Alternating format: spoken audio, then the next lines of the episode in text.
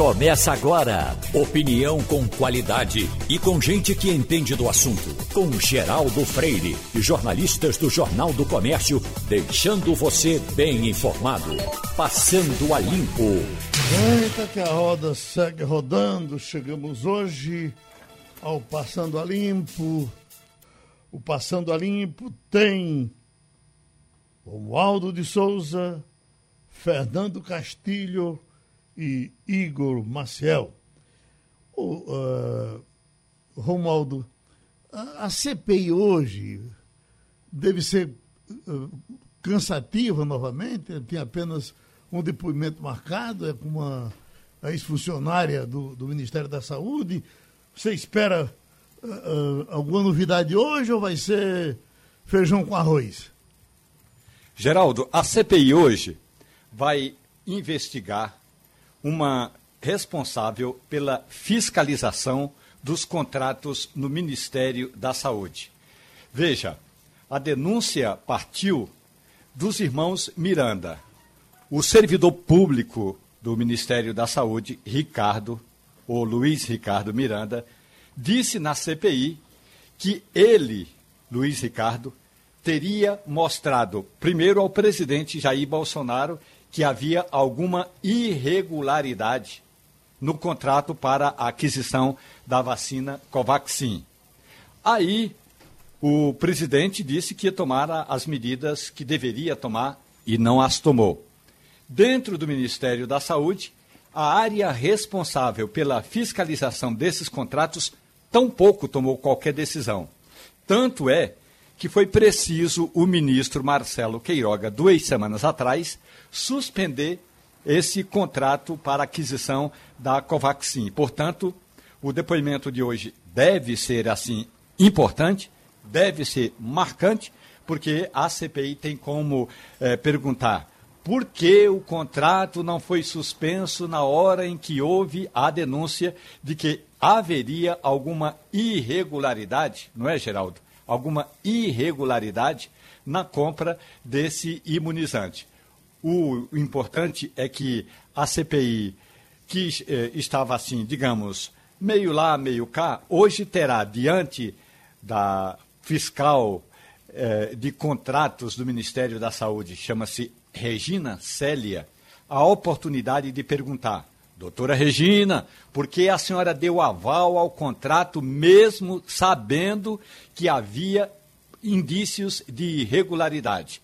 Vamos ver o que Regina Célia Silva Oliveira vai dizer na CPI, Geraldo. O deputado Barros estava querendo depor logo, disse que está sendo sangrado e queria logo entrar nessa relação. Líder do governo, por que, que ele não vai, Romualdo? Primeiro, porque a CPI não tem todas as informações, Geraldo. E depois, é, o que acontece? Se, é, não houve quebra de sigilo do líder do governo, mas houve quebras de pessoas próximas do contrato.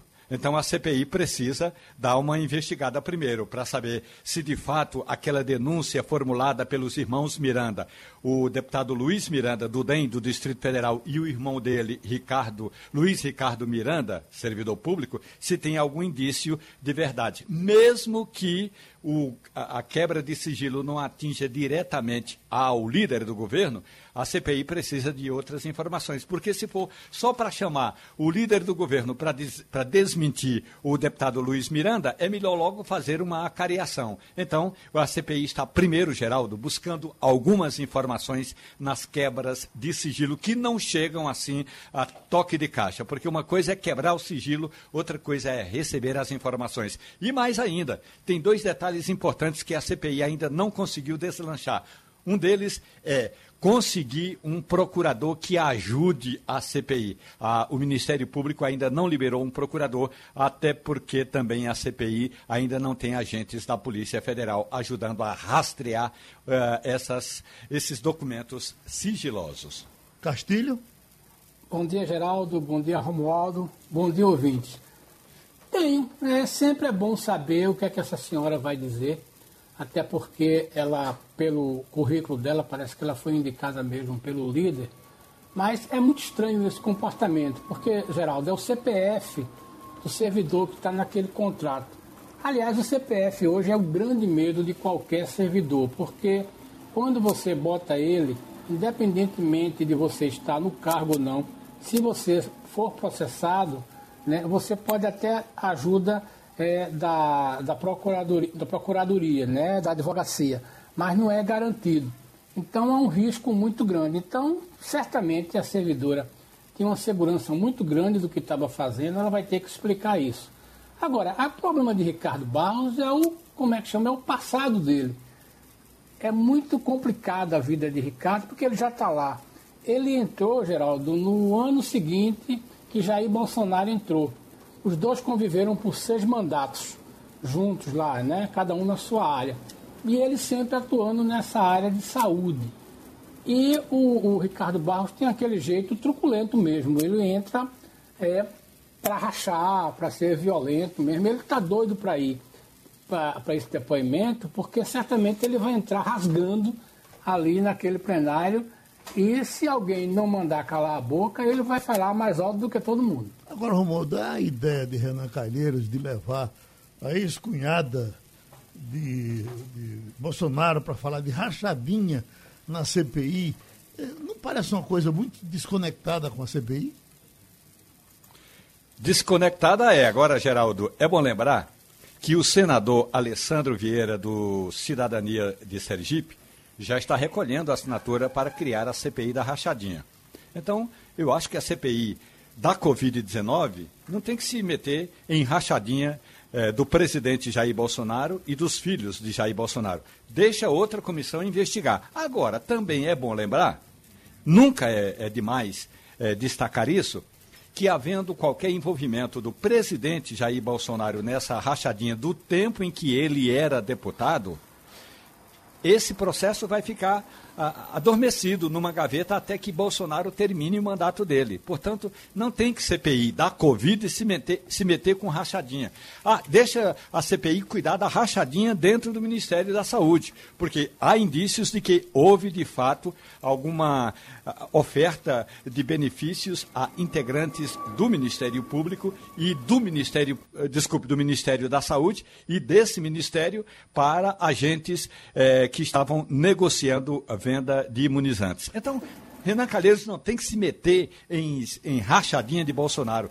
Deixa primeiro o Ministério Público, ou se vier a ser criada a CPI da rachadinha, que eu, até acho que é desnecessário agora, deixa isso para lá. Deixa eh, primeiro o Ministério Público fazer a investigação, tem denúncias formuladas. Aí sim, se o Ministério Público não investigar, a, a, a, o, o Senado poderá criar uma CPI. Mas CPI de Covid não tem que se meter em rachadinha de Bolsonaro. Ô Romualdo, em que situação aquela cidadã eh, deu aquela informação, aquela conversa, eh, uma coisa assim que fica parecendo que não, não aguenta uma perícia naquela fala dela. Você fala da cunhada, da ex-cunhada? Sim, da, da, da, a fala dela está tão clara, tão. tão, tão a, a, a, em que situação ela disse aquilo? Ah, já, an, an, já ela chama-se Andréa Vale, né? Uhum, já se sabe. Ela, ela disse o seguinte: Geraldo. Uhum. Ela diz que estava querendo falar e não achava a quem falar. Uhum. É claro que ela, se ela tivesse procurado a imprensa, a imprensa teria publicado. De fato, é, o, o que se sabe é que a ex-cunhada do presidente Jair Bolsonaro está muito insatisfeita porque ela não recebeu é, tudo o que lhe prometeram.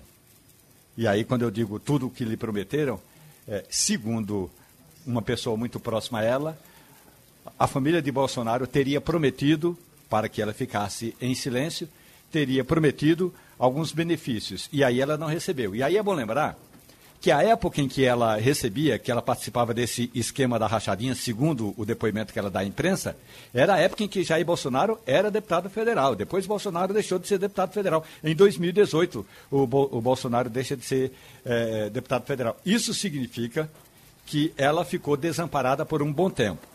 Disse que ela esperou um benefício de alguém ou entrar em outra rachadinha como ela foi excluída do, de novos processos de rachadinha, de novos esquemas de rachadinha, ela resolveu falar. O áudio está claro. Ela fez uma gravação é, de caso pensado. Assim, ela sabe o que diz, não estou dizendo que é verdadeira a informação dela, mas ela sabe o que diz e ela diz organizadamente algum texto que foi preparado por alguém, Geraldo. E o Marcel? É, Romualdo, é, eu concordo plenamente com o Romualdo. A gravação ela é muito clara, ela parece realmente ter sido é, ter gravado de caso pensado. Agora, não quer dizer que seja mentira, também não quer dizer que seja verdade. O que é, é, o fato dela ter gravado de propósito aquilo ali, ela não foi gravada escondido, ninguém pegou ela de surpresa e gravou aquilo, não. Ela gravou aquilo realmente de caso pensado, é o que parece, pelo que a gente vê da gravação, é isso. Agora, é, é, é muito importante a gente lembrar que os senadores, os deputados, seja quem for, vai estar perdendo tempo, eles vão estar perdendo tempo se ficarem insistindo nessa coisa da rachadinha agora, porque eles não têm como investigar isso e eles não têm, eles não têm por que investigar isso agora, porque isso não tem função direta. Tem que continuar realmente, como disse Romualdo, tem que continuar na, é, na questão da Covid. Agora, é claro que isso derruba completamente, se isso for comprovado, claro, derruba completamente aquela aura que ainda existia, ou que pelo menos que, que existia não, mas que Bolsonaro tentava sustentar de ser é, ele honesto, de nunca ter se envolvido com nada. Se alguma dessas acusações feitas é, a partir dessa gravação, se alguma delas se comprovar, aí realmente acabou essa, essa história de Bolsonaro ficar se vendendo dessa forma. Uma coisa é você não ser, ou todo mundo imaginar que você não é honesto. Outra coisa é todo mundo saber que você não é e você continuar se vendendo dessa forma. O, o brasileiro normalmente não aceita isso, não. O brasileiro até aceita e até confessa a própria ignorância. É, ali diz, não, tudo bem, mas deixa passar e tudo. Mas é, quando a pessoa fica vendendo a própria honestidade e todo mundo sabe que ele não é honesto, aí realmente fica complicado. Então esse discurso ele perde e perde no momento que é o momento mais difícil, talvez, do governo, por causa das da, pesquisas estão mostrando uma queda de popularidade contínua. Não para de cair a popularidade de Jair Bolsonaro atualmente. Fernando Castilho, com relação a essa coisa dos tributos, novamente as manchetes hoje são uh, o castigo que o governo quer impor aos super ricos e eles eh, eh, estribucham. Ah, aí eu te pergunto, será que é isso mesmo ou esse negócio é um bode na sala? Daqui a pouco isso não vai dar em nada e as cobranças serão como sempre foram? Geraldo, eu fui atrás daquela informação do doutor Marcos Sintra uhum. sobre o projeto.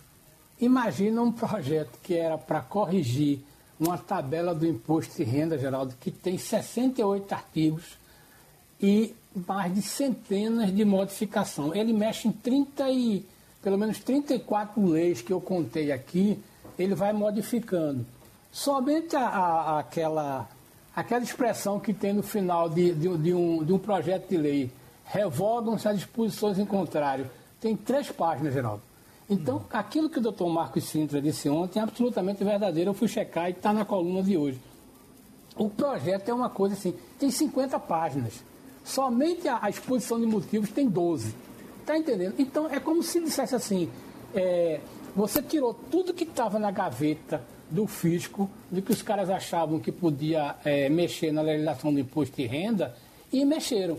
O impacto vai ser mesmo terrível, porque só para... Imagina uma empresa que tem que fazer os recolhimentos, essa questão do, do, do dividendo, ela vai ter que contratar uma consultoria para ver como é que ela se comporta agora, porque é cheio de, de, de, detalhes. Esse negócio é muito sério, já tem uma, uma, uma frente aí de 200 deputados né, que não querem nem analisar o projeto.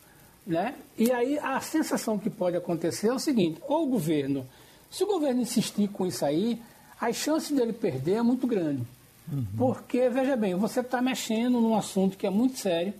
Os jornais hoje já estão dizendo que, por exemplo, as empresas familiares que têm sua holding, que organizam suas empresas, né? Vão sofrer muito com isso porque a tributação vai aumentar muito, né? Vai levar a uma, uma modificação no comportamento das empresas.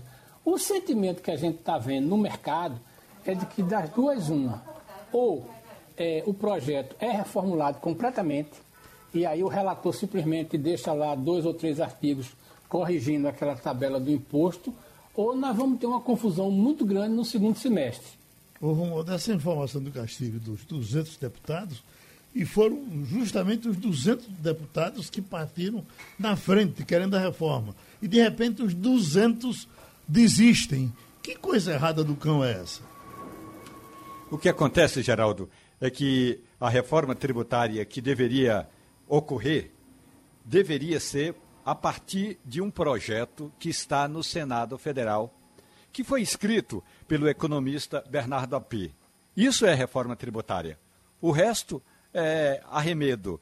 Então, é, Geraldo, a gente tem sempre uma bancada que vai dançar de acordo com a música. Se você colocar um shot pisadinho, o cabra dança um shot pisadinho. Se você colocar um forró de pé de serra, o cabra dança um forró de pé de serra. Tem a bancada do Vai na Valsa, Geraldo. Uhum. Ô, Geraldo. Oi. É, mudando um pouquinho o tema, mas mantendo essa coisa da mudança dos deputados, é, eu não sei se tem alguma relação, é claro que são, são casos diferentes, mas é o caso do voto impresso, aquela história do voto impresso auditável. Isso estava praticamente já certo que ia ser aprovado, porque já tinha. É, você tinha um número de partidos já que formavam uma maioria, existia um apoio dentro da, do, do Congresso, e hoje a possibilidade é que não passe nem sequer na comissão. Então uhum. deve, ser, deve cair já na comissão, não vai nem para plenário a história do voto impresso auditável, aquela coisa que você ia ter que colocar uma impressora na urna para poder imprimir o voto na urna eletrônica. Depois que você digitasse o voto, ia ser impresso, você olha para ele, para ele poder cair na urna, para depois é, ser conferido. Isso ia gerar muita confusão. Os parlamentares se juntaram. Primeiro, 11 partidos, 11 presidentes de partidos se uniram e disseram que não iam aprovar isso. E agora são 10 líderes de partidos que já se reuniram e ontem, inclusive, disseram que não vão aprovar. Provavelmente, muito provavelmente, não passa nem sequer na comissão. Talvez Romualdo possa falar sobre isso, é, como é que está o andamento desse processo. Mas estava para ser votado ontem já e já ia cair ontem. E aí conseguiram segurar conseguiram manter, mas a possibilidade de, de cair realmente é muito grande. Não vai nem para plenário. E aí culmina, ou pelo menos coincide, com essa queda de Bolsonaro e todas as acusações em cima de Bolsonaro. Você tem alguns recuos que são estratégicos do Congresso. Até que ponto isso está conectado é que eu não sei até que ponto realmente isso está tudo conectado com essa perda de popularidade de Bolsonaro. Quer fechar, Romualdo? É, eu digo que o presidente Jair Bolsonaro tem prazo até a semana que vem, aliás, até o fim desta semana, para apresentar provas. O Ministério Público, a Procuradoria-Geral da República, melhor dizendo, deu prazos para que o presidente Jair Bolsonaro apresentasse as provas que ele disse que tem de que teria havido fraude nas eleições. Como o Bolsonaro não tem essas provas, como ele está. É, vou usar uma palavra mais mais tranquila, como ele está tergiversando, ou seja, ele está fugindo da verdade, o presidente vai ficar é, é, com essa narrativa falsa e não vai entregar essa documentação. Aliás, a presidente da Comissão de Constituição e Justiça, a bolsonarista a deputada Bia Kisses, aqui do Distrito Federal, do PSL de Brasília, ela também disse que teria provas. Olha, se um agente público, seja o prefeito de Quixeramobim, seja o presidente da República, que dizem, eh, que diz que tem provas de fraudes e não apresenta essa prova de fraudes, com certeza esse agente público está incorrendo em crime. Está na hora de, de enquadrar essa gente que diz que tem provas e que não as apresenta a tempo. Bom, vamos entrar agora nas vacinas. Tem sempre uma dúvida para a gente tirar com relação às vacinas. A doutora Vera Magalhães, infectologista, vai conversar um pouco com a gente. Eu estou impressionada com o sucesso da, da Johnson. Tu tomaste a Johnson, não foi? Foi. Olha, bota, bota. Você tomou a Johnson alguma, alguma reação, sem problema? Não, não sem nenhum problema. Já. Tomou em Camaragibe? Tomei na, na, pela empresa, tomei lá na Federal ontem. Uma dose única? Dose única. Só o braço dolorido um pouco, mas de ontem para hoje não teve nenhuma reação, não. Uhum. Aí, doutora Vera, esse pessoal que está tomando a Johnson está chegando aqui como quem tirou na Mega Sena, pulando feito bode, e me, me, me, querendo me chocar porque eu tomei. Você tomou a coitada da Coronavac, você é uma, uma figura de segundo time. É, existe isso, doutora Vera? De maneira nenhuma, Geraldo. É, a gente sempre afirma o seguinte: todas essas vacinas que estão sendo disponibilizadas, que foram aprovadas para uso no Brasil, elas têm é, um efeito muito importante e é comum a todas elas. É diminuir caso, os casos de hospitalização, seja de doença grave e de óbitos. Então, a questão dos efeitos adversos é extremamente variável. A que parece dar menos efeitos adversos é exatamente a Coronavac. Eu, como você, tomei a Coronavac e estou muito satisfeita, porque mesmo que ela tenha uma eficácia menor em prevenir infecção sintomática, eu vou repetir, ela é muito eficiente para diminuir os casos graves, hospitalização e óbito. Então, o que nós precisamos nesse momento é disso. Em relação à vacina da Janssen, é uma vacina de vetor viral, que é muito semelhante à da AstraZeneca, só que ela é capaz de produzir uma boa efetividade, uma boa eficácia apenas com uma dose. Isso é uma vantagem, sim, principalmente para as pessoas que moram em lugares longínquos, que têm dificuldade de ir ao posto de saúde fazer o reforço. Mas, assim, a gente não tem evidência que a, a vacina da Janssen seja superior às outras vacinas. Agora, doutora Vera, a senhora trabalha o tempo todo com, com a mão na massa, com essa coisa de exames, de testes. A senhora já teve, teve a curiosidade de de testar na, a, a, a, senhora mesma saber o efeito que a, a, senhora mesma teve com a, com a Coronavac? Efeito no sentido é, é de reação adversa ou de imunidade? De imunidade. Não, de imunidade, é, Geraldo, veja bem, esses testes laboratoriais, como pesquisa de anticorpos neutralizantes ou a IgG pós-vacinal, esses testes, eles não medem verdadeiramente, de forma segura, uma imunidade em relação à vacina. O que é que vale para isso? São os testes de efetividade. Então, quando a vacina é colocada, é comercializada e coloca para ser é, administrada em milhões de pessoas, então a gente avalia a efetividade da vacina. A efetividade no sentido de causar infecção, de morte e de hospitalização. Então, isso é que realmente avalia a imunidade. Porque você pode fazer hoje o teste de anticorpos neutralizantes, dá, negativo, e mesmo assim você tem uma imunidade contra a Covid. Por quê? Porque não é só por anticorpos. Então, você pode ter uma imunidade celular é, eficiente que previna a infecção. Como tem pessoas que têm altos índices de anticorpos e que podem não ter uma proteção tão adequada. Então, isso ainda não foi estudado. Então, a gente só pode falar que esses testes são úteis é quando existirem realmente estudos científicos que comprovem essa eficácia. O que eu quero dizer é que a imunidade é muito mais ampla do que só a presença de anticorpos. Escute, eu fiz o meu da Coronavac, eu já lhe disse, e não é segredo para ninguém, deu 97% de, de, de eficácia. Aí eu lhe pergunto se. Eh, e, bom, aí tem um amigo meu que diz, faz de novo, faz de novo. Se eu fizer de novo, leva alguma vantagem, vai dar a mesma coisa? Vantagem para o laboratório. leva bem. Sinceramente, é, Geraldo, você sabe que assim, eu sempre me baseio na questão científica, então não faz sentido fazer, eu não oriento meus pacientes a fazerem esses testes para comprovação de imunidade. Uhum. O que eu oriento é que após a vacinação, todos devem manter as mesmas medidas de prevenção contra a Covid. Isso é muito importante. Distanciamento social, uso de máscara, máscara é eficaz para prevenção, tá certo? Isso é que é importante, porque a gente não tem um número de vacinados ainda que nos dê tranquilidade. Nós temos 13% da população vacinada, é muito pouco. Você veja o que aconteceu com Israel, o que aconteceu com a Inglaterra, tinha muitos vacinados muito mais do que o Brasil, mas eles relaxaram nas medidas de prevenção, como distanciamento social, evitar aglomeração, uso de máscara, e houve o quê? Nova onda nesses países.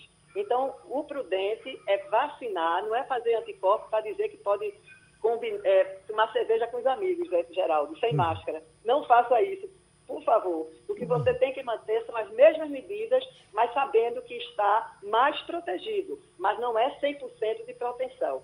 Seja com Coronavac, com Pfizer, com Janssen, com qualquer vacina. Hum. Romualdo, você tomou que vacina? Eu tomei a primeira dose da AstraZeneca e eu quero saber exatamente, doutora Vera Magalhães, bom dia para a senhora, por que esse prazo todo de 90 dias, se eu imagino, na minha, na minha humilde falta de informação, que esse período entre a primeira e a segunda dose, eu continuo assim, é, é, frágil, fragilizado em relação ao vírus. Por que o prazo não é menor, doutora Vera? Eu, eu queria somar a sua pergunta, Romualdo, uma informação que eu peguei de que quanto maior está sendo o prazo, mais a vacina está ficando eficiente. No caso desta AstraZeneca, já tem gente querendo um prazo de 11 meses. Então, doutora Vera, fique à vontade. Veja bem, então houve a estratégia na Inglaterra de ampliar o intervalo entre as duas doses da AstraZeneca. Por quê? Porque eles tinham poucas vacinas e uma necessidade de ampliar o mais rápido possível o número de vacinados. Então, eles se basearam em testes, né, em estudos científicos, onde foi verificado que quatro semanas ou 12 semanas, 12 semanas até produziria uma eficácia melhor. Então, eles dessa forma conseguiam vacinar o maior número de pessoas com a primeira dose e, mesmo assim, teria uma resposta vacinal mais adequada com três meses de intervalo. Recentemente, Geraldo está citando um artigo que está pré-print, ainda não foi publicado em revista científica, mas já foi divulgado, tá certo? Pré-print, por uma revista muito boa, que é Lancet, eu tenho impressão, onde eles dizem que com 11 meses de intervalo, ou seja, 44 semanas, a resposta imunológica é ainda mais elevada, entende? É, com esse reforço tardio. Mas, assim, eu fico preocupada e com isso que você falou aí. O fato de você tomar uma dose, você vai é, produzir, tá certo, uma resposta, mas em torno de um percentual de 60%. Quando você vai para o reforço, por segunda dose, esse percentual é elevado, é aumentado, até para 90% no caso da AstraZeneca, em alguns grupos. Então, agora veja, então é verdade o que você está dizendo. Entretanto, a conduta é essa que eu estou lhe dizendo. Você não pode se confiar apenas na vacina. A vacina é essencial como estratégia individual e coletiva. Enquanto a maioria não estiver vacinada, a gente não, ninguém vai estar completamente protegido. É por isso que eu vou dizer pela terceira vez aqui, manter as medidas de prevenção. A gente sai e não vê ninguém com máscara. As pessoas acham que máscara não vale nada. Isso não é verdade. É fundamental o uso de máscara. É desconfortável, é, mas é fundamental. Então, todas as medidas não farmacológicas que a gente chama, distanciamento, não ficar em local fechado, ficar em local ventilado, uso de máscara por todos, porque não adianta um usar máscara e ter nove sem máscara. Fernando então Castilho... também é uma estratégia coletiva, entendeu? Uhum. Fernando então Castilho... tem que manter, tem que manter essas medidas. Castilho? Doutora Vera, é, eu tenho uma pergunta sobre essa atitude desonesta de algumas pessoas. Primeiro, ficar escolhendo vacina. Segundo, tem um sujeito mais desonesto ainda, que é o cara que, não só escolhendo, ele nega a informação e toma uma terceira dose. É, o que é que é isso, né? O que é que isso pode impactar? Por exemplo, na ânsia de querer tomar uma, uma por exemplo, ele já tomou duas doses da, de uma vacina da Coronavac, que aí vai falseia um dado para tomar a Janssen. É, qual é a eficácia disso? A sensação que a gente tem é que a gente tem é, é, cada vez mais pessoas é, se assumindo desonestas numa situação como essa. Isso é muito constrangedor. Mas qual é a opinião é. disso como cientista? Olha, para mim, é, além da desonestidade, é uma irresponsabilidade e uma ignorância.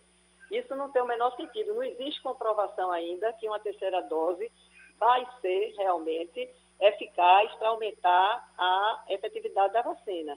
Então, a gente deve tomar como a ciência hoje mostra. É lógico que pode haver modificações ao longo do tempo, quanto ao intervalo, quanto à necessidade da terceira dose. Já existem estudos em andamento em relação à terceira dose, principalmente no que concerne às novas variantes. Então, é possível até que essas vacinas sofram algumas modificações na sua fabricação para nos proteger melhor contra as novas variantes. Então, não é essa vacina que está aí. As pessoas pensam em produzir um outro tipo de vacina que será utilizada como reforço. Então, hoje, a gente deve seguir o que manda a ciência. E essa questão é muito importante. É, além das vacinas, todas as vacinas são eficientes, não tem uma melhor do que a outra. Tem um aspecto, mas não tem o outro. E o importante é que o maior número de pessoas tomem a vacina. A vacina é uma estratégia coletiva. Então, a gente tem que ter o maior número de pessoas vacinadas. Igor Marcel? Doutora, muito bom dia. Ah, doutora Vera, a gente vê sempre, quando a gente, quando a gente viajava, quem, quem tem a oportunidade de viajar e, e, conhecer outros países, encontra os chineses, os japoneses, principalmente os chineses, e normalmente, mesmo não sendo na China, mas eles estavam lá com as suas máscaras, e às vezes você identifica de longe porque está todo mundo de máscara, isso mesmo antes de qualquer, de, mesmo antes dessa pandemia. O que é que a gente vai, o que é que o futuro nos reserva? A senhora disse que é importante continuar usando máscara, tem local que liberou o uso de máscara, não precisa mais usar a máscara, no caso dos Estados Unidos, por exemplo, porque atingiu já um nível de vacinação que permitia isso. A senhora disse que é importante a gente continuar usando a máscara mesmo depois de vacinado vai chegar um momento em que a gente não vai precisar mais, ou o ideal seria que sempre que você for para a rua, você utilize uma máscara daqui para frente? Olha, é, os, nos países asiáticos, a máscara já é muito utilizada, tanto para a prevenção de viroses, né, porque lá eles enfrentam também muitas viroses, como também de poluição. Então, o uso da máscara é, lá já é corrente. O Ocidente demorou muito para adotar e compreender a importância da máscara na prevenção da Covid. Existiam muitas contradições no início, informações contraditórias, e foi precoce a interrupção do uso da máscara em Israel, na Inglaterra e nos Estados Unidos. Isso foi demonstrado. Houve aumento do número de casos. Tá certo? Não era hora ainda de, usar, de retirar o uso de máscaras. Eu acho que só vai poder retirar aqui no Brasil depois que 90% da população estiver vacinada. E isso vai demorar um pouco. Mas nada impede que outras viroses também cheguem. A gente não pode garantir que vai ser só esse coronavírus e acabou. Se a gente continuar com as mesmas medidas que a gente toma de destruição do meio ambiente, não é? Da indústria da carne exagerada, a, a, contato direto com os animais, é uma sociedade injusta, agressiva, onde só se pensa no dinheiro, no lucro, tudo vai continuar. Então, corona, o coronavírus é um que a gente já esperava que houvesse isso. Tem ainda a gripe aviária. Então, a gente vai conviver com essas viroses por um tempo ainda grande. Eu acho que o uso de máscara deve ser realizado e a consciência também. Quantas pessoas gripadas vão para o trabalho, para uma sala fechada, vão para a escola, vão para o cinema? Que isso é falta de noção não deveria, mesmo com a gripe e uma influenza, as pessoas não deveriam estar em locais fechados com outras pessoas. E principalmente sem máscara. Muito então, obrigado. Pelo menos eu espero que aprendam. Por nada, Geraldo. Bom dia. Muito obrigado. Tivemos mais uma aula importante da doutora Vera Magalhães, infectologista, que contribuiu com o Passando a Limpo. Tem pesquisa na praça, pesquisa MDA patrocinada pela CNT, e nós estamos com o sociólogo, cientista uh, Antônio Lavareda para falar dessa pesquisa. Aqui em mãos, professor Lavareda, Lula 46,3, Bolsonaro 26,6, Ciro Gomes 5,9, Sérgio Moro 5,9, João Dória 2,1, aí vem brancos e nulos Engraçado como são poucos, olha. Brancos e nulos 8,6 uh, uh, e indecisos 7,8. É isso mesmo, essa distância todinha da eleição. Nós ainda temos somente 7,8 de indecisos, professor Antônio Lavareda. Bom dia, Geraldo. Bom dia aos ouvintes da Rádio Jornal. Respondendo diretamente sua questão, Geraldo, essa, é preciso nós considerarmos que essas pesquisas realizadas com tanta distância do pleito, na verdade, a conceituação que utilizam de intenção de voto talvez seja um pouco exagerado, porque as pessoas não estão ainda é, inseridas no quadro de referências da eleição não estão pensando em campanha eleitoral, não estão pensando em quem votar para presidente na eleição do próximo ano. As pessoas estão envolvidas com suas atividades e no noticiário político, vendo inclusive a possibilidade ou não de surgir um processo de impeachment em relação ao presidente. É por isso que eu sempre reforço que a variável, a questão, o aspecto, o fator mais importante das pesquisas nesse momento é a avaliação do governo, sobretudo porque nós teremos um presidente candidato à reeleição. Então, em primeira medida, a eleição e a campanha eleitoral será uma espécie de plebiscito a respeito do desempenho ou da percepção do desempenho desse presidente, Geraldo. Quando você vê as diversas pesquisas, é isso que explica o fato de que, embora haja diferença entre elas no que concerne às chamadas intenções de voto em Lula e nos demais candidatos, é, os dados, os números relativos a Jair Bolsonaro são quase sempre muito parecidos. É exatamente por isso, porque as pessoas é, têm uma avaliação, formulam uma avaliação mais consciente, menos consciente do presidente do momento. E então a, a pesquisa na, no seu capítulo eleitoral ela passa a funcionar também como uma lente de avaliação do governo atual, Geraldo. Com relação ao número de indecisos, etc., isso e de brancos e nulos, eu só posso garantir uma coisa a você e aos ouvintes. Né? Você toma esses números que você citou é, e eu posso garantir o seguinte, nelas, nesse número você tem aí branco e nulo 7, é, branco e nulo 8.6 e indeciso 7.8. Somemos hum. tudo, dá 15.4, arredondando a 15 pontos. 15 pontos que poderiam compor a, a mencionada alienação, ou seja, aqueles eleitores que não votam num dos candidatos e o seu voto é, entre aspas, desperdiçado é, nas urnas. Eu posso lhe garantir só uma coisa: há, muito provavelmente a alienação nas urnas vai ser o dobro disso, o dobro, repetindo, o dobro. Porque será parecida com a eh, da eleição passada de 2018. Se ela acompanhar, a, ela, a alienação, acompanhar os números da nossa última eleição municipal, então, Geraldo, poderá se aproximar, poderá ultrapassar os 30% que foi a taxa média de alienação eh, no último pleito para prefeitos em todo o país, Geraldo. Igor Maciel. Professor Antônio Lavareda, muito bom dia. É, eu estou dando uma olhada aqui na pesquisa, na avaliação do governo e no desempenho pessoal do presidente. São dois dados diferentes e são dois dados que chamam a atenção porque quando a gente fala da avaliação de governo, você tem a avaliação ruim e péssimo, a soma de ruim e péssimo, em 43,4%. Então, entre os entrevistados, os que participaram da pesquisa, 43,4% acham que o governo é ruim ou péssimo. Mas quando você vai para o desempenho pessoal do presidente, a desaprovação do presidente vai para 55,4%. Então tem uma diferença considerável aí de quase 12, na verdade exatamente 12, 12 pontos percentuais entre a avaliação negativa do governo e a avaliação negativa do presidente.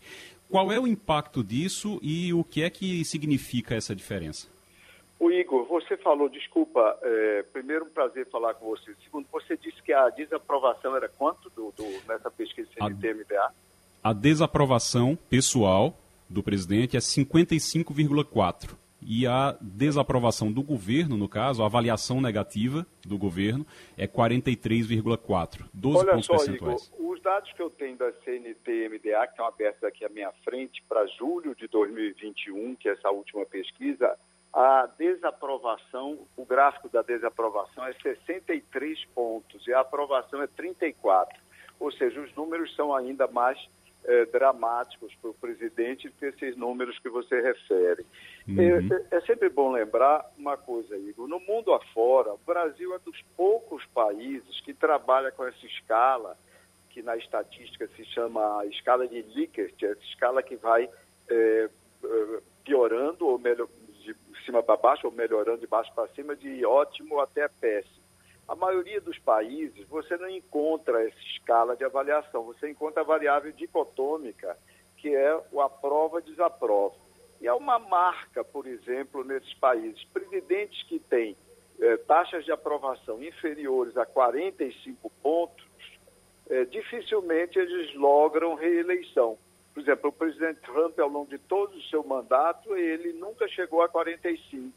E, e já ao final, né, praticamente entrando na campanha, ele oscilava entre 39% e 42% da sua taxa de aprovação. Então, é, de, de olhos postos nessa variável, a variável aprovação, nós vemos que o, o presidente Bolsonaro, para ser de fato competitivo na eleição do ano que vem, ele tem que subir bastante, ele tem que crescer quase 50% em relação ao seu atual desempenho de aprovação, que nos números que eu tenho aqui são de 34%. Lembrando que na última, esses números, sendo 34%, como eu refiro, é, de aprovação, é igual à última XP do uhum. início de junho, onde ele tinha, na qual ele tinha 60% de, aprova, de desaprovação na CNT de julho, um mês depois são 63%, mas tinha os mesmos 34% de, de, de aprovação, Igor. É verdade. O, só, é, realmente o senhor tem razão, o número que eu estava aqui é da pesquisa anterior. Então a pesquisa é uma pesquisa que, te, que aconteceu em maio da CNT. Essa pesquisa agora é pior ainda, a desaprovação chegou realmente a 62,5%, e aí é uma diferença ainda maior. Agora, professor Lavareda, tem que, veja, Lula 46,3, Bolsonaro 26,6 e Ciro Gomes 5,9. Aí, na simulação de segundo turno, Bolsonaro perderia para Lula por uma vantagem maior e por uma vantagem menor perderia também para Ciro Gomes. Como é que se dá esse fenômeno? Ciro Gomes sai de 5,9 e vai vencer Bolsonaro lá na frente. É, na verdade, eh, Geraldo, esse segundo turno, no Brasil como em outros países, ele é praticamente determinado, né, seu, os números são determinados pela rejeição, pelas rejeições respectivas. Então, o que explica essa subida de, de Ciro Gomes, como também a subida de João Dória, embora não consiga ultrapassar Jair Bolsonaro, porque tem uma rejeição elevada também, o João Dória, o que explica é a rejeição ao Bolsonaro. Tá certo? Uhum. Veja, veja que essa pesquisa tem na página 14 do relatório, aí logo depois dessas intenções de voto, um quadro que é mais esclarecedor. É, a CNT, a MDA, é, fez nessa pesquisa para a CNT uma pergunta bem interessante, bastante interessante, para quem analisa a possível evolução né, desse quadro eleitoral, desde agora até mais um ano, quando serão definidas as chapas que efetivamente competirão. É uma pergunta que diz assim: o que é que é mais importante? O que é que o senhor prefere no ano que vem? Prefere que Bolsonaro ganhe as eleições e continue por mais quatro anos? Prefere que Lula ganhe as eleições e volte a ser presidente ou prefere algum candidato que não seja ligado a Bolsonaro nem a Lula e que ganhe esse candidato às eleições para presidente? Então, a essa questão, Geraldo, são Lula ganhar as eleições e voltar a ser presidente, 40,3%. Eu vou tirar desse mais para não atrapalhar, 40%.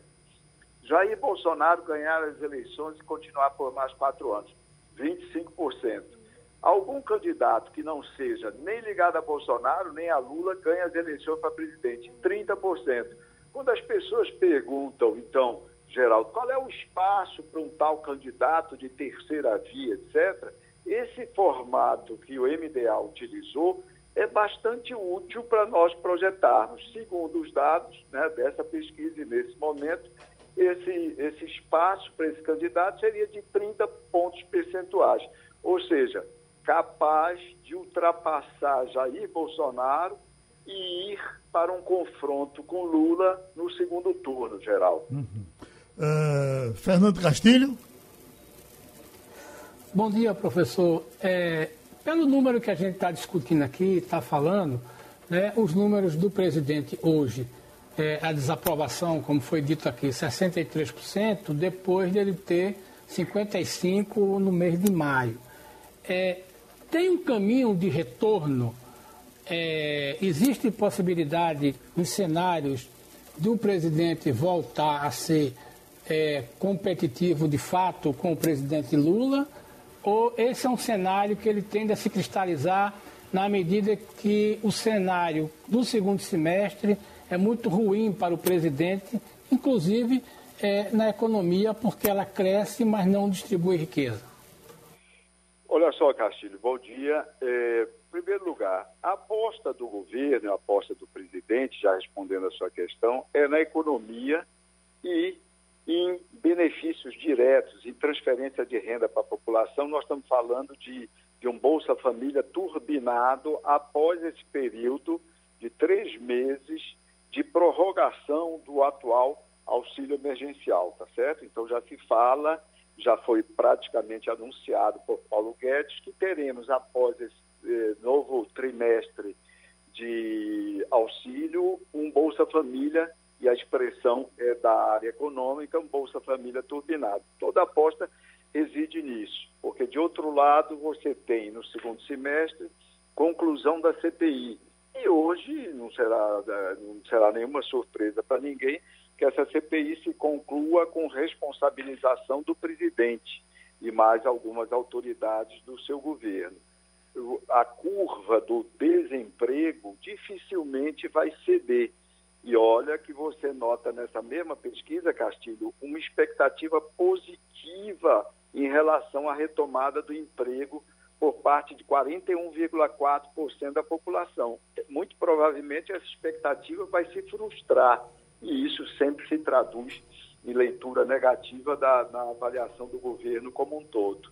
Você tem uma expectativa também de melhoria da saúde, porque isso é a ultrapassagem da da pandemia, com a vacinação extensiva, generalizada, que deve trazer. Você tem expectativa positiva também em relação à melhoria da educação, porque com a volta às aulas presenciais, as famílias vão ficar mais, menos eh, intranquilas a respeito. Você tem até nessa pesquisa a medição de uma possível melhoria para 27% dos respondentes do quadro de segurança pública. O que é que nós estamos falando aqui? Nós estamos falando que a economia é um drive, a economia em termos gerais, expectativa de crescimento, você é especialista nisso, que já ultrapassa hoje para muitas casas de análise os cinco pontos percentuais. Então, a economia servindo como drive, que a economia produz uma atmosfera de circulação de riqueza na sociedade, etc., uma atmosfera positiva é, o, a curva do desemprego não vai ceder, mas você tem o dinheiro desse Bolsa Família turbinado ali irrigando a base da pirâmide socioeconômica. Então, de outro lado, você tem a CPI, como eu disse, você tem Jair Bolsonaro como responsável uma, é, de forma consolidada pela demora, pelo retardamento da, da vacina, né, da vacina é, massiva, universalizada na população. E você tem também um outro capítulo que são esses processos correndo no Ministério Público, correndo no, no, no, na Polícia Federal e também, alguns deles até controlados, acompanhados de perto, que ali tiveram origem, é, no Supremo Tribunal Federal. Então, eu diria que é um cenário difícil para a recuperação do presidente, uma recuperação expressiva, ele precisa chegar a pelo menos 45% de aprovação. Está longe de ser fácil, mas hoje nós não podemos dizer que é impossível, Castilho. Pronto, o assunto foi destrinchado já pelo professor Antônio Lavareda. Os assuntos americanos, Fabiola Góes em Washington, Romualdo de Souza em Brasília, de capital para capital, de potência para potência. Romualdo de Souza. Fabiola Góes. Muito bom dia para você, Fabiola. Eu fiquei assustado com notícias que eu li na agência Reuters sobre ataque de hackers a empresas, a sites de empresas e a forma como eles estão querendo arrecadar uma extorsão que pode chegar a 70 milhões de dólares, Fabiola. O que o presidente é, é, dos Estados Unidos está fazendo, além de responsabilizar a Rússia por esses ataques, Fabiola? Bom dia, Romualdo. Bom dia a todos. Pois é, é um ataque assustador dizem que é o maior ataque de hackers a empresas aqui americanas começou mais ou menos nesse final de semana, esse último ataque deles, porque já tem meses que os Estados Unidos já estão lidando com esse tipo de crime. O que, que os hackers fazem? Eles bloqueiam todos os sistemas do computador e, para desbloquear, eles estão extorquindo as empresas. Empresas de tecnologia, geralmente, que têm milhões de computadores interligados. Então, aqui só nos Estados Unidos, estima-se que mais ou menos mil empresas foram atingidas. Lembrando que há um mês, mais ou menos, foi um ataque foi registrado para a empresa JBS, aquela empresa brasileira né, de carnes, que vende carnes, e a operadora de, oleodutos Colonial Pipeline, que é a maior é, é, oleoduto aqui nos Estados Unidos, e dizem que eles tiveram que pagar 5 milhões para poder voltar a ter acesso a esses dados. Então, o que, que o Biden fez agora nesse final de semana? No sábado, ele deu uma entrevista dizendo que o FBI está investigando esse tipo de crime e disse que não, tem, não, não teria ainda indícios de que há ligações com a Rússia. O, o Biden o Putin, né, o presidente da Rússia, eles se reuniram no mês passado e conversaram sobre esses ataques cibernéticos. Então, o Biden agora ele não está querendo acusar diretamente, mas tem indícios de que esses ataques saíram de, da Rússia ou do leste europeu, daquela região é, é, na Europa. Então, assim, a gente não sabe exatamente dizer o, o, se, já, se já voltou todo esse sistema, se eles já conseguiram recuperar, se houve pagamento de resgate. Mas o fato é que esses ataques estão é, é sendo intensificados aqui nos Estados Unidos. Eu estou vendo aqui, Fabíola, que teve um furacão Elisa que passou por Cuba e foi para a Flórida, de Cuba para os Estados Unidos. E aí fiquei pensando aqui, Cuba tem andado tão pouco na agenda dos Estados Unidos, eu ainda não, não me lembro de ter escutado Biden falar sobre Cuba. Como é que está essa relação? Olha, Geraldo, de fato, Cuba tem desaparecido praticamente aqui do noticiário americano. Tem agora voltado as manchetes porque esse furacão, Elsa, ele passou por Cuba, não foi tão devastador, não teve morte por lá, teve morte na República Dominicana e agora está chegando aqui na Flórida.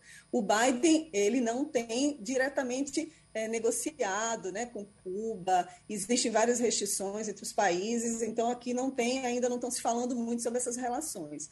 Agora, o que o de fato, o que está preocupando o Biden? É esse furacão agora né, na Flórida, depois teve esse desabamento, antes teve esse desabamento desse prédio, desse condomínio Surfside, o prédio teve que ser demolido completamente no, no domingo de noite, os resgate aos corpos continuam é, existindo, eles intensificaram, porque teve um dia que ficou completamente parado, mas aí agora com esse furacão eles estão preocupados. Biden teve lá né, na semana passada, se reuniu com os familiares das vítimas, e agora os esforços se voltam para a Flórida, que geralmente ela é devastada quando acontecem esses furacões. Né? Então é vento muito forte, é uma chuva intensa, há inundações, a maré sobe, então a preocupação deles agora é ali com a Flórida. Uhum. Fernando Castilho?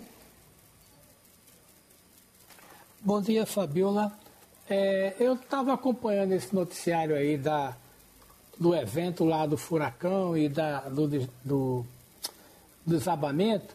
Né? Chamou a atenção a rapidez com que eles fizeram o processo de implosão, mas eu tinha curiosidade para saber o seguinte: ele não conseguiu cumprir a promessa de vacinar é, os 70% da população, embora as mortes tenham diminuído. É, essa é uma tendência que vai ficar por aí. Qual é a sua visão dessa questão da vacinação? Ela continua, por exemplo, quantos americanos estão sendo vacinados por dia hoje? Para a gente ter uma ideia de como é que vai ser isso no futuro. Bom dia, Fernando. Então, o Biden, nesse 4 de julho, ele esperava que fosse conseguir vacinar 70% da população. Ele conseguiu chegar perto, né? Está com 67% da população que recebeu pelo menos uma dose e 47% da população que recebeu é, duas doses da vacina. E tem um desafio muito grande, porque alguns estados, como Louisiana, Arkansas, Alabama, não está conseguindo convencer a população para se vacinar. É a população que a maioria votou no Trump, e os estados em que o Biden teve a aprovação maciça estão se saindo muito bem em relação à pandemia. Então, esse 4 de julho, que o Biden disse que ia ser a festa da independência dos Estados Unidos da Covid, de fato não se concretizou, né? não é assim mas eu tenho uma, um testemunho para dar aqui, porque eu fui às ruas no 4 de julho e eu vi as pessoas comemorando muito é, os Estados Unidos estarem vencendo o vírus. Muita gente sem máscara nas ruas, não teve uma festa, uma parada militar enorme, gigantesca, como eles estavam querendo fazer. Fizeram uma festa para mil pessoas só na Casa Branca, mas houve queima de fogos de artifício durante 17 minutos. Então, todo mundo aqui em Washington podia assistir, foi uma festa bonita nesse sentido, mas ainda existe aí o temor da variante Delta menos de um milhão de pessoas está sendo vacinada por dia aqui nos Estados Unidos. Lembrando que a gente já chegou a quase 4 milhões por dia né, de vacinação. Então, eles querem convencer essa parcela que ainda não está sendo vacinada. E aí, agora, o Biden vai focar nessas pessoas, os, é, a variante Delta, que está assustando aqui. Eles temem uma terceira onda. Alguns especialistas temem, porque realmente tem muita gente na rua sem máscara. Algumas pessoas nem se vacinaram e ainda estão usando máscara, que eu fiquei sabendo disso também. Então, assim, a festa aqui foi uma festa meio ofuscada. A prefeita de Washington fez uma parada, não foi uma parada militar, mas fez um desfile aqui na comunidade, que serviu, na verdade, para ela recolher assinatura para transformar o, a, capital Washington em mais um estado americano, que seria o 51º. Então, ela fez discurso e tudo, mas não foi um evento tradicional feito pelo presidente dos Estados Unidos. Então, a gente acredita que no ano que vem eles estão torcendo para isso, que a realidade vai ser diferente. Igor Marcel.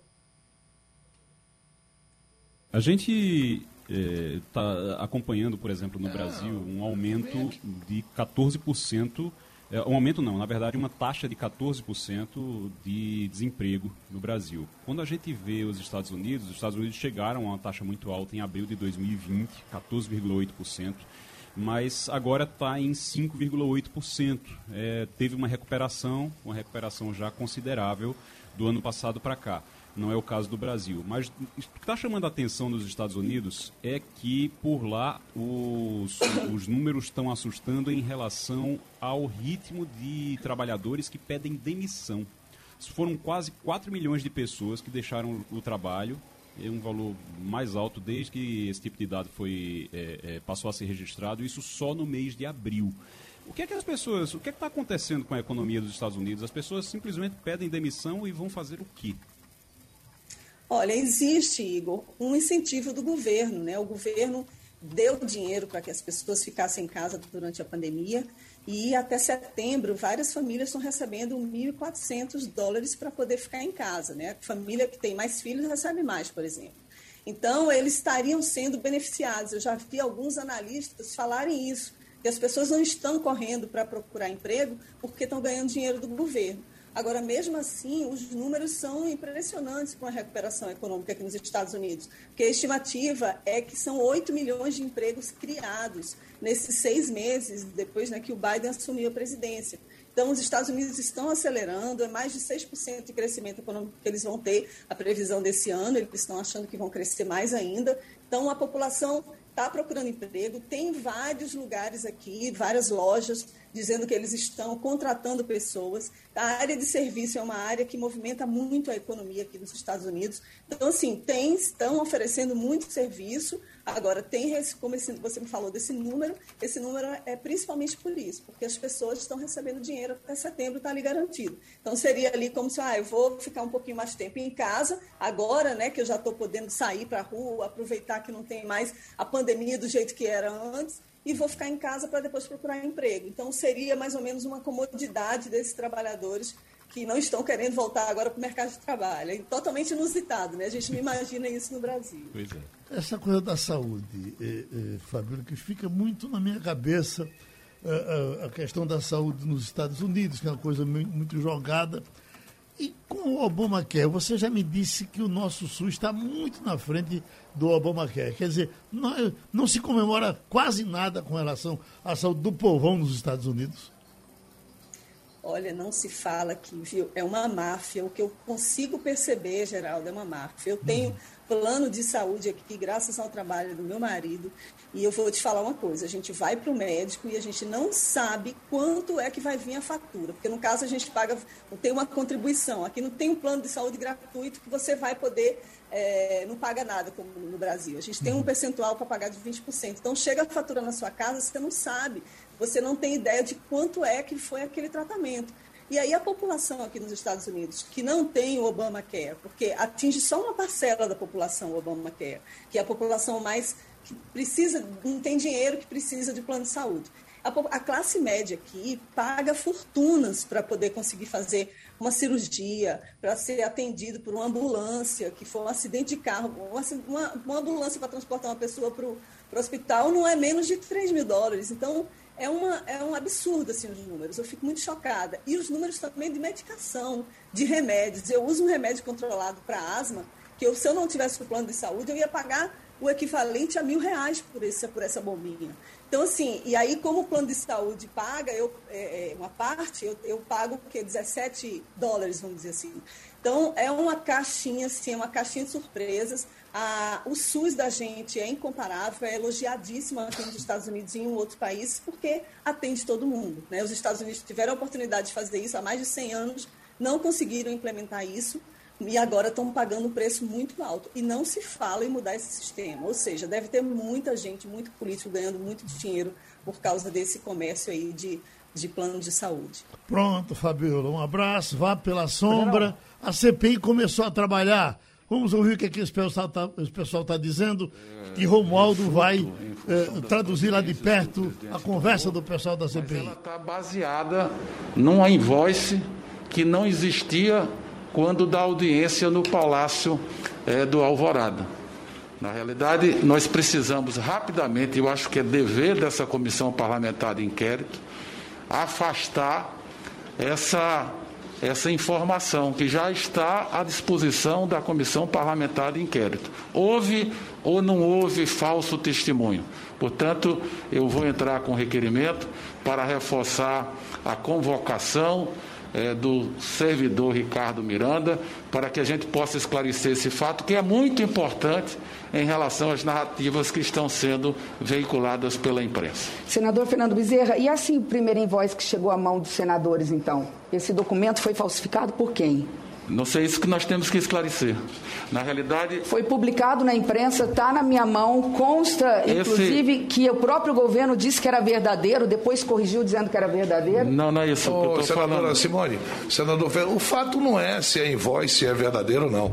O fato é se o presidente recebeu o deputado Luiz os Miranda, irmão, na sua Miranda, residência. Os irmãos Miranda. Né? Mesmo os irmãos até Miranda hoje e, não se manifestou. Não, não, Romualdo, para onde é que vai esse papo aí, Romualdo?